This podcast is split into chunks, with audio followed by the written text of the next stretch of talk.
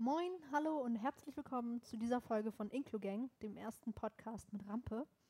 Heute schon wieder in einem neuen Format. Ami und ich dürfen nämlich heute Lisa und Lisa interviewen. Die beiden haben vor einiger Zeit ihren Blog Fan von dir gestartet, auf dem sich Sportlerinnen regelmäßig vorstellen und ihre Geschichte erzählen. Mehr möchte ich an dieser Stelle noch gar nicht vorwegnehmen. Lisa und Lisa können das nämlich viel besser erklären. Viel Spaß mit dem Interview. Also, ich bin Lisa Steffni oder Lisa S. oder wie auch immer man uns beide unterscheiden möchte. Ich bin 24 Jahre alt, mache genauso wie die andere Lisa gerade meinen Master in der Deutschen Sporthochschule in International Sport Development and Politics. Und zurzeit schreibe ich an meiner Masterarbeit und mache ein Praktikum beim DFB im Kommunikationsmanagement. Ich bin auch Lisa, Lisa K. oder Lisa Kalina. Äh, studiere genau das Gleiche, habe auch ein Praktikum am DFB gemacht, bin damit aber schon durch und fange jetzt ab dieser Woche auch an, meine Masterarbeit zu schreiben. Genau, und wir haben den Blog Fan von dir gegründet vor circa anderthalb Jahren, also im April letzten Jahres. Äh, und in dem Blog geht es eben darum, dass sich Sportlerinnen also explizit Frauen im Sport, äh, wöchentlich vorstellen und eben ihre Geschichte erzählen, warum sie den Sport betreiben, den sie machen, warum es Vorurteile im Sport gibt, warum es bestimmte Sportarten auch gibt, bei denen äh, Frauen es schwieriger haben als Männer. Und so versuchen wir eben Klischees zu entlarven und äh, gewisse Hürden aufzubrechen, die Frauen im Sport eben nach wie vor leider haben und sich denen stellen müssen. Dann passt die erste Frage direkt gut dazu. Wie seid ihr überhaupt auf die Idee gekommen, diesen Blog zu machen? So, was war da der ausschlaggebende Punkt für? Ist doch eigentlich immer deine Frage, Lisa, zum Beantworten. Ja, kann ich gerne beantworten. Und zwar waren wir studieren ja beide an der Deutschen Sporthochschule in Köln. Und da waren wir auf einem Karrieretag bei einer Veranstaltung, äh, in der es auch um Frauen im Sport ging hatten sich dann verschiedene Frauen vorgestellt, die unter anderem Professorinnen sind oder ehemalige Athletinnen und haben eben erzählt, wie sie äh, im Sport arbeiten. Und da war sehr schnell der Konsens, dass es als Frau unfassbar schwer ist, sich im Sport zu behaupten und äh, dass es kaum möglich ist, wenn man nicht frühere Profisportlerin war oder ein super Netzwerk hat, überhaupt äh, erfolgreich zu sein. Und dann sind wir da irgendwie rausgegangen nach der Veranstaltung und dachten uns, okay, das kann ja irgendwie nicht sein, wenn wir hier so demotiviert rausgehen und es anscheinend super schwer ist, als Frau im Sport Fuß zu fassen, weil wir ja auch äh, in die Richtung gehen möchten beruflich äh, und auch ein großes Sportinteresse haben. Und dann haben wir uns gedacht, gut, wie können wir das angehen? Wie können wir auch Vorurteile abbauen, was Frauen im Sport angeht? Und dann ist uns irgendwie schnell die Idee gekommen, dass ein Blog es halt einfacher macht, als die eine Problematik zu finden oder die eine Schnittstelle, an der es liegt. Und dann haben wir uns eben gesagt, dass äh, wir Frauen im Sport oder Sportlerinnen eine Stimme geben möchten, äh, dass sie sich aber selber vorstellen und ihre Geschichte erzählen. Und so kam dann nach und nach die Idee, ein Blog zu machen. Und jetzt sind wir ja, seit April letzten Jahres dabei und haben schon ganz viele spannende Geschichten erzählen dürfen, beziehungsweise haben eine Plattform geschaffen, wo die Geschichten erzählt werden. Das war so der Anfangspunkt. Ich Oder habe ich was vergessen? Oh, das war schon sehr, sehr gut. Danke. Also ich hätte da noch dann eine Frage. Wie seid ihr eigentlich auf dein Ding gekommen? Also wo habt ihr davon erfahren? Das war tatsächlich durch Zufall. Ähm, ich glaube, dein Ding hat auch sehr aggressiv Werbung bei Instagram geschaltet. Relativ spät abends habe ich halt so noch ein bisschen durch mein Newsfeed äh, gescrollt und habe das gesehen. Und ich glaube, beim ersten Mal habe ich es auch noch ignoriert und habe es mir dann mal genauer angeguckt und dachte, dass mh, hm, am Anfang waren wir uns noch so ein bisschen unsicher, ob wir da reinpassen in das Projekt, hatten aber im Studium einen Kurs auch eben zu Behindertensport, der sehr, sehr interessant war. Mhm. Leider ist aber auch sehr viel aus verschiedenen Gründen im Seminar ausgefallen. Ja. Das Thema hat uns aber interessiert und wir hatten dann auch schon mit dem Prof uns mal auseinandergesetzt und ihn gefragt, ob er Kontakte hat. Und dann haben wir auch schon zwei Parasportlerinnen ähm, interviewen dürfen, und zwar die Franziska Liebhardt und die Dorothee Wied. Und von den Geschichten waren wir halt super beeindruckt. Danach ist es aber so ein bisschen eingeschlafen. Und genau, dann haben wir es gesehen und haben überlegt, so, ach ja, wir hatten die Kategorie schon mal, wir könnten das ja noch mal ein bisschen intensiver in Angriff nehmen. Haben uns beworben, haben eben, wie ihr ja auch, den Zuschlag bekommen. und hatten dann nochmal so den Antrieb und zu sagen, okay, wir setzen uns jetzt einfach mal wirklich zwei Wochen intensiv hin, schreiben alle Verbände an, alle Sportlerinnen, die uns einfallen und schauen mal, was bei rumkommt. Und wir waren ehrlich gesagt so ein bisschen überwältigt, wie viele Parasportlerinnen uns zugesagt haben, wie viele Lust hatten auf das Projekt und wir hatten innerhalb kürzester Zeit super viele Beiträge. Und das hat uns selber so ein bisschen überrascht, wie gut das wirklich aufgenommen wurde. Sehr cool. Also seid ihr ähnlich in dein Ding Ja, reingespeichert. total. Also. Lisa hatte mich, mich gefragt, ob wir uns bewerben wollen. Ich war so, ja, ja, mach mal. Also wie sie gesagt hat, vorher war da nicht so eine große Schnittstelle, bis auf die zwei Beiträge und einmal halt der Kontakt im Studium. Aber das hat vielleicht auch ausgemacht, dass wir ein bisschen extern sind, aber eben Lust auf das Thema haben. Und dann waren wir ganz überrascht, als es geklappt hat. Und jetzt sind wir dabei. Ja, also seid ihr auch durch aggressive Instagram-Werbung da reingestolpert? oder? Ja. ja, so ähnlich. Echt? Ja, so halb. Wir waren ja ähm, schon, bevor wir uns beworben haben, bei der Mission Inklusion dabei Netzwerk. und hatten dann durch Chiara schon mal so den Einblick mit dem Kinderbuch. Und dann haben wir uns damit beworben, weil man dann halt im Netzwerk natürlich damit bombardiert wurde, hey, guck mal, hier gibt's das, Mhm. bewerbt euch mal. Ja, und dann war die Idee da und dann kam John irgendwann so, hey, es wäre doch voll cool, wenn wir auch einen Podcast machen. Und wir dachten, ja komm, dann können wir uns mit dem aber auch direkt bewerben. ja, und dann sind tatsächlich beide Projekte genommen worden. Also das war sehr cool. Aber wie viele Leute seid ihr, dass ihr zwei Projekte auf die Beine stellt? Also im Kinderbuch sind wir, glaube ich, neun, wenn ich mich jetzt gerade Acht, nicht komplett oder? vertue. Acht oder Acht oder neun, neun, irgendwie sowas ja. um den Dreh. Und im Podcast sind wir zu fünft. Okay. Wir sind zu zweit. Ja. Weil ich glaube, das ist auch das ganz Coole bei der Ding, wenn man sich da bewirbt. Man, es ist schon ein bisschen verbindlicher, als wenn man einfach so ein Projekt macht. Okay, wir waren vorher schon relativ verbindlich, aber es ist nochmal was anderes, wenn man wirklich sagt, okay, man ist ja jetzt dabei beim Projekt, man bekommt auch ein bisschen Geld dafür und man muss quasi was liefern. Und da geht man auch Ja. nochmal ganz anders rein, weil sonst kennt man das ja so, man hat so ein paar Ideen im Kopf rumschwören, die man cool findet, fängt so ein bisschen an, lässt es dann wieder schleifen und so. Und so war es halt wirklich so, ja.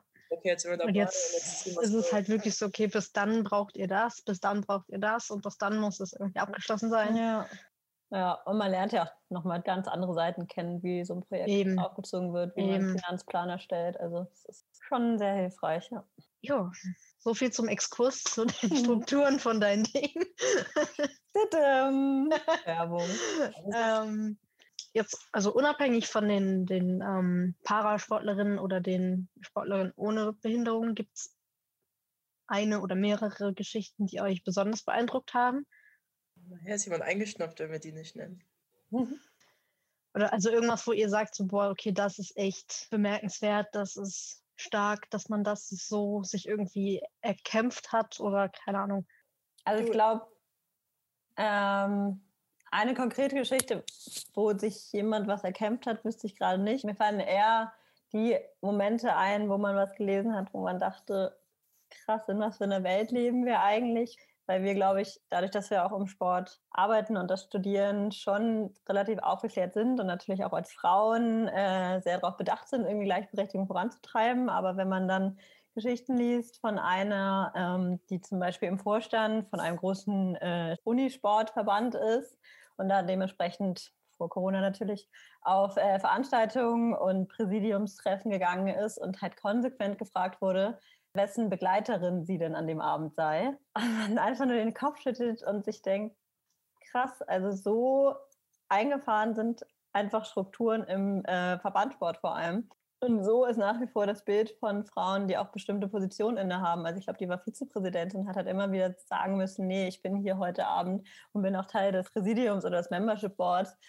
Und ich bin von niemandem eine Begleitung, nur weil ich eine Frau bin. Aber das ist, zeigt halt echt, dass äh, der Sport da noch teilweise sehr stark hinterherhängt und äh, bestätigt uns dann immer wieder da drin, dass es da noch sehr viel zu tun gibt. Also das ist immer sehr erschreckend. Natürlich gibt es äh, super viele Beispiele, wo ähm, sich dann die jeweilige Person durchgesetzt hat und natürlich auch sportliche Erfolge hat. Aber solche Schilderungen zeigen mir dann immer wieder, dass da noch sehr viel zu tun ist. Ich mag zum Beispiel immer die Geschichten, die anfangen mit, als Kind war ich ein Sportmuffel, weil es meistens immer zeigt, dass auch sehr viel Arbeit noch im Schulsportsystem ist, weil ganz vielen, ich glaube nicht nur Mädchen und Frauen, sondern auch ganz vielen Jungs eben im Schulunterricht noch das Gefühl gegeben wird, im Sportunterricht, boah, sie sind unsportlich, weil man da immer, keine Ahnung, Cooper-Test macht und solche Sachen, die ähm, ja gar nicht die ganze Sportwelt reflektieren, aber der Sportunterricht ist doch teilweise sehr einseitig. Also ich habe zum Beispiel gefühlt immer die gleichen drei Sachen von der Grundschule bis hin zur Oberstufe gemacht.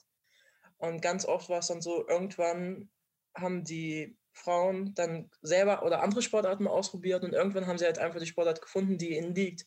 Also es ist nicht so, dass man immer per se dann unsportlich ist, sondern man muss einfach ein bisschen ausprobieren, ähm, auch mal mutig sein und auch vielleicht mal verrückte, in Anführungszeichen, Sportarten machen. Wir haben zum Beispiel auch eine Kooperation mit dem Magazin des unpopulären Sport, wo so Trendsportarten wie Quidditch und so weiter ähm, thematisiert werden, was viele ja gar nicht auf dem Schirm haben. Aber ganz viele finden eben ihre sportliche Heimat fernab von Fußball und Handball. Und das finde ich immer ganz cool, wenn man, und wenn es mit 30, 40, 50 ist, da nochmal irgendwie sich neu erfindet und dann auf einmal merkt, hey, ich habe es richtig drauf und ich kann alles erreichen. Da hatten wir jetzt ein Beispiel, die war angeblich ein Sportmuffel und jetzt macht sie Triathlon. Wie verrückt ist das denn bitte? Das ist schon cool, ja. Ja. Ja, zumal bei den vielen Parasportlerinnen, die wir jetzt auch natürlich dabei haben, durch die Kooperation halt häufig auch Schicksale sind, dass dann ein Motorradunfall passiert ist oder äh, was Unvorhergesehenes und dass dann jeweils die Sportlerin auch durch den Sport oder durch einen neuen Sport, den sie dann für sich gefunden haben, äh, auch wieder Freude am Leben gefunden haben, weil sie dadurch äh, nochmal sich neu kennenlernen, ihren Körper neu kennenlernen und dadurch eben wieder Freude gewinnen. Das fanden wir auch sehr beeindruckend, was es da nochmal für Geschichten gibt, die halt abseits von, ich war früher in Sportmuffel, jetzt habe ich meine Leidenschaft gefunden, auch entstehen kann. Nee, ich habe mal so bei mir überlegt, was ich so für Sportarten ausprobiert habe. Also ich war, egal ob Sport oder sonst wie, ich war nie so dieses typische Mädchen. Mhm. Also sportmäßig, so Ballett oder so, was ja immer gesagt wird, okay, Ballett ist Mädchensport, generell Tanzen ist für die Mädels und die Jungs machen da irgendwas Ruppiges. Äh, nee, also damit hätte mich nie locken können. Ich habe eben schon zu Ami gesagt, mich hätte nie im Leben irgendjemand in so ein Tütü reingekriegt. Ja. Mhm. Das, nee, also ich habe meine Zeit lang Judo gemacht, dann habe ich auch Handball gespielt und dann irgendwann angefangen mit Volleyball und da bin ich dann hängen geblieben. Ja. Kommt ja dann sowieso die Frage auf, was ist überhaupt typisch Mädchen, was ist typisch Junge? Also ich Eben. glaube auch in der Gesellschaft heute gibt es das gar nicht mehr so. Oder wir sind gerade dran, das zu ändern, dass es das nicht mehr gibt. Aber es fängt halt ganz früh an, ne? Und wenn du jetzt im Nachhinein reflektieren kannst, ich war früher kein typisches Mädchen im Kindergarten, die beim Ball hinterherläuft, als mit Puppen zu spielen, wird auch schnell gesagt, oh, das ist kein richtiges Mädchen, weil die von Mhm. zu Hause auch lernen, was in Ja, Anführungszeichen richtig und nicht richtig ist. Und das fängt halt echt schon früh an und zieht sich dann bis dahin durch, bis man sich irgendwann dann auch mal selber reflektieren kann, äh, um zu gucken, wie man selber früher war und wie man es vielleicht später anders machen möchte und nicht die rosane Babykarte und den blauen Filzstift kauft. Aber Ja. es ist schon noch ein weiter Weg. Ja, das stimmt. Ich hätte auch eine Frage. Was äh, macht ihr eigentlich für eine Sportart? Und das habe ich irgendwie nicht wirklich in Erfahrung bringen können. Das interessiert mich jetzt. Wir sind bei den ganz klassischen Sportarten dann doch geblieben. Also ich spiele Handball. Ich habe früher Fußball und Handball gespielt. Äh, mittlerweile spiele ich nur noch Handball. Ich spiele Fußball, immer noch aktiv, ähm, habe aber Ja. vorher jahrelang Karate gemacht, auch zwischendurch mal ein bisschen beim Kickboxen und ja, aber nach wie vor ist es jetzt eigentlich noch Fußball. Cool. Wir stellen immer Also- andere Sportarten vor und finden sie spannend, aber bleiben dann doch bei unserem zweimal die Woche Teamsport. ja. Und wenn man das so ganz gesellschaftsklischee-mäßig betrachtet, seid ihr auch in den falschen Sportarten, sage ich mal, unterwegs, weil die sind ja gar nichts für Frauen. Ja, also ich habe auch schon öfter gehört, äh, als ich gesagt habe, dass ich Handball spiele, ach, das sieht ja gar nicht so aus, als würdest du Handball spielen. Ich dachte, ja, wie würde ich denn dann aussehen sollen, deiner Vorstellung nach? Also männlich oder fünfmal so breit oder dreimal so groß? Ja, Ja, halt immer Ja, diese typischen Sprüche. Ja, Ja. Also ich glaube, eine Vorstellung davon haben die Leute dann auch nicht, wenn sie das sagen. ja wobei, wenn du vielleicht Volleyball spielst oder Beachvolleyball, du den Spruch nicht kriegen würdest, weil Volleyball ja auch schon Ja, Volleyball ist ein bisschen Doch, breiter gefächert, genau. würde ich sagen. Also wir sagen ja auch nicht, dass wir das Nee. 24 um die Ohren zu hören bekommen, aber es fällt uns halt natürlich auch dadurch, dass wir in der Sporthochschule auch studiert haben, halt uns auch gerne mit Sport auseinandersetzen, immer wieder auf, dass man dann Sprüche hört, die man als Mann mit einem solchen Hobby halt nicht hören würde. Ja. Ah. Wichtig ist halt auch uns zu sagen, dass halt Sportarten wie Ballett und Tanzen, auch wenn die immer als Beispiel herhalten müssen, dass wir die Sportarten super respektieren. Ich glaube, ich war einmal im Tanzkurs, ich war ungefähr die zweituntalentierteste Person im ganzen Kurs.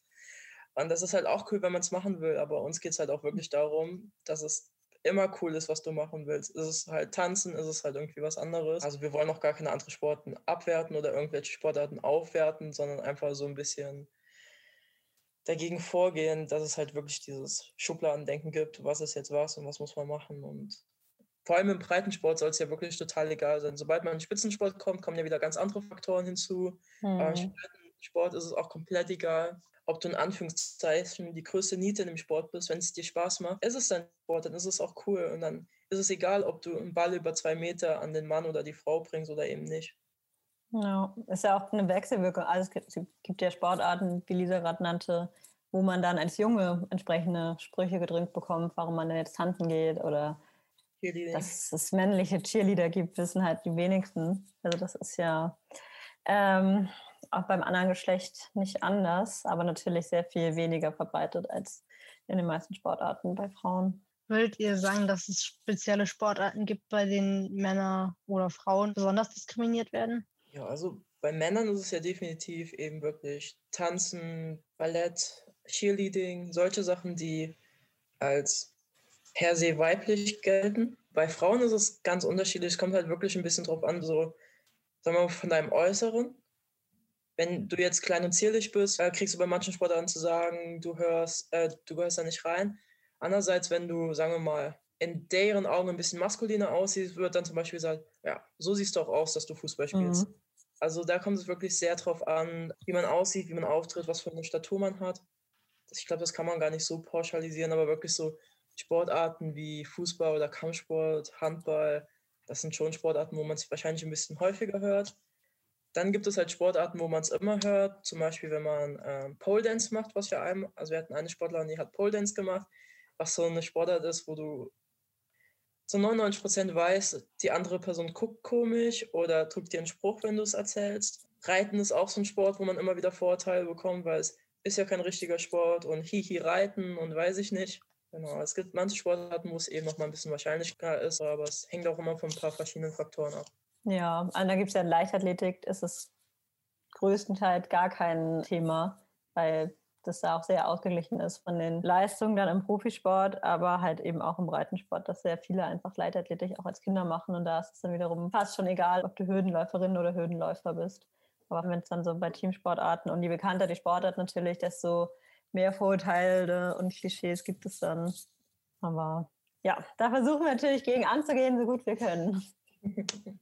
John hatte uns netterweise noch rausgesucht, dass ab dieser Saison eine Frau in den Niederlanden in einer Männermannschaft in der Amateurliga spielt. Und dazu hätten wir gern eure Meinung. ja, das ist ein erster Schritt, würde ich sagen. Ne? Lisa, du bist doch jetzt beim DFB. Was sagt der DFB? ähm, ja, ist halt, man muss sagen, es ist ein schwieriges Thema. Ich finde es schon gut, dass man es allgemein möglich macht. Man muss halt wirklich ja ehrlicherweise auch sagen, dass es ab der späten C-Jugend, äh, frühen B-Jugend, dass die körperlichen Voraussetzungen halt wirklich auseinandergehen.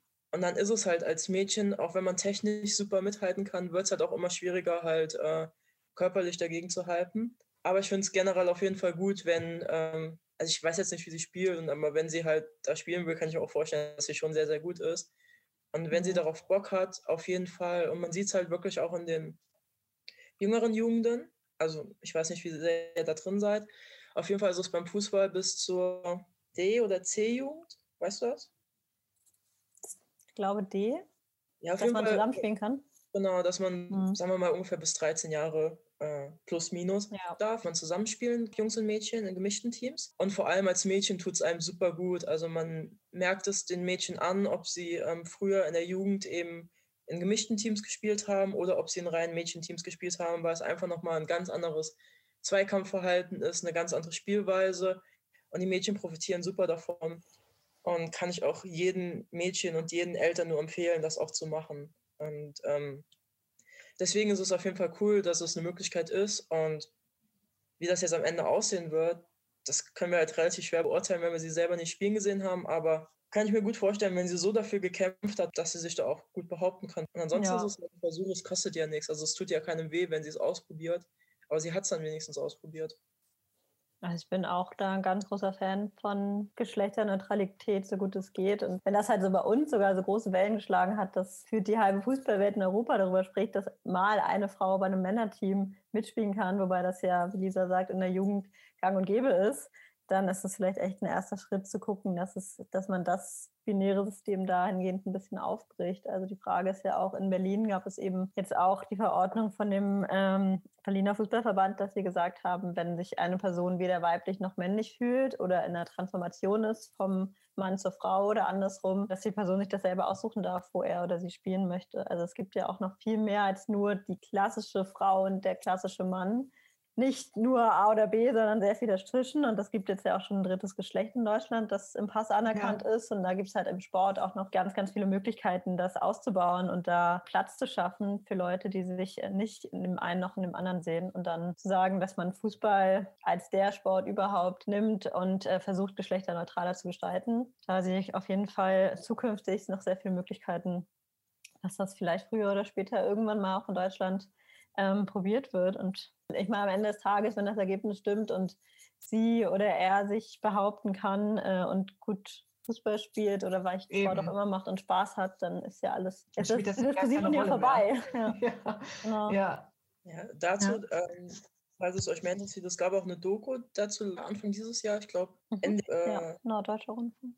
Genau, ähm, der NDR hat eben zwei Transmenschen dabei begleitet, wie sie eben vorher in einem Mädchenteam gespielt haben, die Transformation begonnen haben, dann so ihre ersten Schritte äh, in eine Männermannschaft gemacht haben und wie sie damit umgegangen sind, wie die Teamkollegen ähm, reagiert haben, was so Herausforderungen waren. Das war eigentlich auch ganz interessant zu sehen. Das ist auf jeden Fall auch was, wo man mal reingucken kann, wenn es einen interessiert.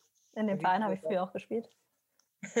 ja, stimmt, hast du es so erzählt. Und die haben ja auch gesagt, dass da das Umfeld total positiv reagiert hat. Und klar, du weißt nie, gegen wen du dann spielst und wie es von anderen aufgenommen wird, aber da war schon der Konsens, dass sie da alle sehr unterstützend sind und man ja eh schon, wenn man sich in so einer Phase befindet, mit so vielen Problemen konfrontiert ist gesellschaftlich ja. und wenn dann halt nochmal der Sport dazukommt, was ja eine größte Leidenschaft ist und das Highlight in der Woche, wo du abschalten willst und du dann wieder genau darauf immer wieder angesprochen wirst, dann kann was vielleicht bei anderen Hobbys, wenn du Musik machen würdest oder malst oder zeichnest, genau, vielleicht nicht unbedingt gleich angesprochen wird, dann ist es halt im Sport schon omnipräsent das Thema. Ja welchem Geschlecht Also ich stelle mir das so richtig nervig vor, wenn man ja. immer wieder darauf reduziert wird, auf sein Geschlecht und das, ja.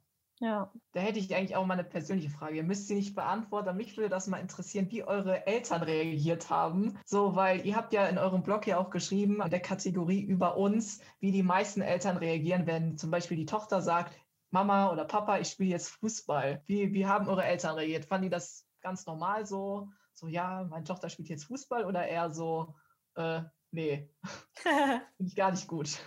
Also meine Eltern sind beide SportlehrerInnen und da hatte ich schon seit ich laufen konnte immer einen Ball am Fuß oder in der Hand. Also für die war das überhaupt kein Problem. Die haben sich gefreut, je mehr Sportarten, desto besser. Also das war bei uns nie ein Thema zu Hause. Bei mir war es so, ähm, ich habe eine Zwillingsschwester und ich komme auch von so einem richtig kleinen Kaff da war es tatsächlich so, dass meine Eltern gerne wollten, dass wir zum Kampfsport gehen, einfach wenn wir später auf eine weiterführende Schule gehen, dass wir so ein bisschen Selbstverteidigung können und dass sie es sehr cool fanden, wenn man das dann kann. Äh, mein Onkel hatte früher auch ziemlich lange Karate gemacht Deswegen war das so auch bei meiner Familie präsent. Und dann sind wir halt zum Fußball gewechselt. Mein Papa liebt Fußball, ist absolut Fußballverrückt, hat das selber super, super lange gespielt. Und er hat als Kind auch immer mit uns viel gespielt, hat mit uns auch eher gerauft als sonst was. Und deswegen war das auch immer cool. Meine Mama hat sich immer Sorgen gemacht, aber fairerweise muss man sagen, die musste auch sehr, sehr, sehr, sehr viele Hosen in der Grundschule flicken, wenn wir von der Schule nach Hause kamen beim Fußballspielen, die Hosen zerrissen haben. Oder ich war auch ein super tollpatschiges Kind, muss man sagen. Ich bin auch sehr oft hingefahren. Meine Mama hat sich also auch zu Recht Sorgen gemacht, dass ich mich verletzt habe. Deswegen, also meine Mama hatte nie ein Problem damit, dass wir Fußball spielen und hat uns auch immer unterstützt, uns gefahren und Ausrüstung gekauft und so und hat sich immer gefreut, wenn wir ein Tor gemacht haben oder meine Schwester als Torhüterin eine Parade hatte und war da auch immer da. Da war es wirklich immer nur so die Verletzungssorge, aber wie gesagt, das war nicht ganz so unrecht. Ähm, ja, Larissa, du meintest ja auch, wie war es denn bei dir? Gab es da irgendwie viele Vorteile? Musstest du dir was anhören oder? Nö, also eigentlich tatsächlich zumindest nichts, dass ich mich dran erinnern könnte. Also als ich damals Judo gemacht habe, da waren zumindest dann in meiner Altersgruppe, ich war so in der fünften, sechsten Klasse zu der Zeit, waren da auch relativ viele Mädchen. Von daher war das da sehr ausgeglichen. Und ich bin da auch über Freunde von uns drangekommen, wo der Vater halt da als Trainer gearbeitet hat. Und von daher wussten meine Eltern halt zum Beispiel auch, dass da auf jeden Fall Leute sind, die aufpassen, die gucken, dass da niemand ernsthaft verletzt wird. Von daher waren meine Eltern dann da schon beruhigt. Mhm. Und ja, auch beim Handball war das dann mehr so ein, ja, okay, cool. Mach mal. Als äh, irgendwas anderes. Ja. So soll es ja auch sein. Dann würde ich einfach nochmal so ein paar Sätze raushauen und ihr reagiert da kurz drauf. Mhm. Also unsere Stärke. Das erste hatten wir tatsächlich auch schon so halb. Männer kicken, Frauen tanzen. Aha, schwierig. Genau so ist es ja nicht mehr. War es wahrscheinlich auch nie, aber das Bild ist immer noch da. Nee, witzigerweise, zum Beispiel Cheerleading war früher ein Männersport. Und irgendwann hat es sich komplett gewandelt, dass es nur noch als Frauensport wahrgenommen wird. Aber die Ursprünge sind als Männersport. Und dann sieht man halt auch wieder, wie das wirklich ist, wie sozial konstruiert alles ist. Und, und dann mussten die Männer in den Krieg und die Frauen haben weitergetanzt. Also war wirklich so. Wusste ich gar nicht. Wir haben jetzt ein besonderes Nerdwissen. Ja. Ja. Das zweite ist, Kraftsport ist nur was für Männer und Frauen, die Kraftsport betreiben, sind unweiblich tatsächlich sollten alle Kraftsport betreiben, nicht unbedingt sich mit Steroiden vollpumpen und super viel Gewicht pumpen, aber Kraftsport in Maßen und Stabilisationsübungen sind halt für alle super wichtig, vor allem wenn man so viel wie unsere Generation vor dem Laptop sitzt ob man deswegen eine herausragende Körperhaltung hat, ist Kraftsport halt super, super wichtig, dass man da ein paar Muskeln aufbaut und sich selber eigentlich was Gutes tut. Zumal jetzt auch der Fitnessboom in den letzten Jahren zeigt hat, dass es sehr ausgeglichen ist. Also es gehen fast genauso viele Frauen ins Fitnessstudio mittlerweile wie Männer. Und das bricht auch immer mehr noch mit diesen Vorurteilen auf, die es früher durchaus auch gab. Aber es gibt ja auch in der ganzen CrossFit-Fitness-Szene immer mehr Frauen, die äh, genauso viele Gewichte stemmen können. Oder auch wenn es weniger sind, das natürlich äh, gewisse Gründe hat. Da sind vor allem Frauen, die äh, flexible Arbeitszeiten haben und flexibel ins Fitnessstudio gehen können, total auf dem Vormarsch. Wenn eine Frau das schafft, dann kann es nicht so schwierig sein. Ja, ist so, ne? Also wir leben ja in Strukturen, wo der Frau es schwieriger gemacht wird, alles zu schaffen. Und wenn selbst sie das schafft, dann pff, dann kann man ja jeden Sport betreiben und jedes Bild zeichnen und jeden Podcast einspielen, wenn Frauen das schaffen. Ja. Es gibt mit Sicherheit Leute, die das genauso noch denken. Müssen wir noch einmal sagen, dass das kompletter Quatsch ist oder kam das gerade heraus? Ja, ich glaube, es kam schon durch. und dann ja, passt eigentlich dazu die Aussage, nicht schlecht für eine Frau. Naja, immerhin ist es ein Lob, das muss man ja schon mal zugute halten.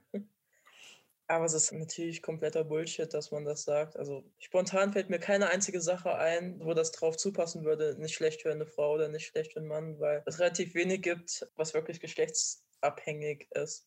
Das ist einfach irgendwie so eine Phrase, so eine Floskel, die sich eingebrannt hat in die Gehirne vieler Menschen, die aber auch ganz oft, glaube ich, gar nicht böse gemeint ist, sondern das hat man so drin, das hat man tausendmal gehört und dann sagt man das so. Meistens meint der andere es ja tatsächlich äh, nicht böse, sondern nett. Also er meint es ja als Kompliment oder sie meint es als Kompliment. Aber es zeigt halt auch, wie viel, also Sprache ist eigentlich ein guter Spiegel, wie fest so manche Strukturen gefahren sind. Ist ja auch bei Rassismus immer eine Debatte, wo Sprache super viel widerspiegelt. Und das ist halt so gefährlich, weil es immer so unreflektiert rausgehauen wird. Und dann, wenn man es drauf anspricht, heißt es immer, ja, aber ich habe das doch gar nicht böse gemeint. Ja. Das ist aber auch super schwierig wieder rauszubekommen, weil es eben so subtil ist und man wirklich darauf achten muss. Dieser mir ist es am Samstag noch aufgefallen bei einer Rede, dass wir momentan da richtig viel Aufmerksamkeit immer geben, wenn jemand was, also in Anführungszeichen, was Falsches sagt oder was Unreflektiertes sagt, dass wir da momentan super stark darauf reagieren. Viele Menschen aber nicht, dass man erstmal sagen so, hey, hast du das auch gehört? Das war vielleicht gerade gar nicht so cool. Und dass es erstmal dann so ein bisschen dauert, bis die anderen das auch verarbeitet haben und dann überlegt haben, ja, hast recht, es war vielleicht gar nicht so cool. Und das ist wirklich was, was super schwierig ist, das wieder rauszubekommen, weil es eben sehr viel ähm, unterbewusst passiert. Ja, vor allem auch bei älteren Menschen habe ich öfter die Erfahrung gemacht, auch wenn es um gendergerechte oder gender genderneutrale Sprache geht, dass je mehr man sich mit sowas auseinandersetzt, klar hat man dann bestimmten Radar und äh, weiß, wie man mit Worten um sich wirft und wie man versucht, oder Mensch versucht, gar nicht Mann, Frauen mehr zu inkludieren. Aber wenn du anders sozialisiert wurdest oder anders aufgewachsen bist mit Sprache oder mit bestimmten Klischees und Rollenbildern, ist es natürlich schwieriger, das im Laufe des Lebens zu ändern. Aber das können beide, Frauen und Männer und alle, die sich so oder so fühlen oder ganz anders. Aber ich glaube, wir machen das ja auch nicht schlecht, ob wir da Frauen sind. Hätte nicht einer eurer Menschen männlichen Kollegen heute dabei sein müssen, um die Qualität anzuheben. nee, das schaffen wir auch ohne. Mhm. Und wir haben John ja als unseren Quotenmann im Team. Er ist der einzige Mann. Ne? Ja. Ja. Quote mal andersrum. Ja, aber es ist dann auch spannend zu sehen, dass bei solchen Themen dann es doch mehr weibliche Mitstreiterinnen gibt als Männer. Ja, generell das Gefühl im sozialen Bereich, Ja, dass das mehr, wenn ich überlege, bei mir auf der Arbeit sind 70, 75 Prozent bestimmt Frauen. Ja, und wenn wir an der Sportschule gucken, wie viele weibliche Professorinnen es gibt, dann sind das nicht 50 Prozent. In den hohen Positionen wahrscheinlich eher 30 vielleicht. Wobei es Ja. da natürlich auch wieder viele weibliche MitarbeiterInnen gibt, die halt die Stufen drunter sind. Aber wenn es dann zur höheren Position kommt, ist es natürlich wieder schwieriger, sich da als Frau durchzusetzen. Aber ja, was du sagst, in den sozialen Bereichen äh, fällt es schon sehr krass auf. Wobei ein Freund von mir, also einer, der mit mir Abi gemacht hat, der wollte gerne Kindergärtner werden. Der hatte so viele Probleme, weil dann die Eltern ankamen. Ich möchte nicht, dass du als Mann mein Kind wickelst und weiß ich nicht. Ähm, Mhm. ja, das gibt es auch. Darüber habe ich auch mal eine Doku gesehen. Also Ja. unsere Gesellschaft ist, was das angeht, in vielerlei Hinsicht ein bisschen kaputt. Also Frauen trifft es auf jeden Fall klar härter und da ist es noch ein bisschen schwieriger, aber da haben auch oftmals Männer wirklich Schwierigkeiten. Die haben es auch nicht leicht, ja. Also, warum? Oder der Bruder von meiner Freundin ist oder wird Grundschullehrer und der wird dann wiederum mit Kusshand genommen, weil es so selten ist, dass es männliche Lehrer in Grundschulen gibt. Was dann total widersprüchlich ist, nur weil die Kinder ein bisschen älter werden, dass dann da wieder der Mann eine Koryphäe ist, während bei weiterführenden Schulen es relativ ausgeglichen ist. Dann passt da perfekt der letzte Satz rein, den ich noch zur Reaktion übrig habe. Frauen werden durch Geschlechterklischees mehr eingeschränkt als Männer. Grundsätzlich würde ich sagen, ja, weil es gesellschaftliche Strukturen gibt, die Männer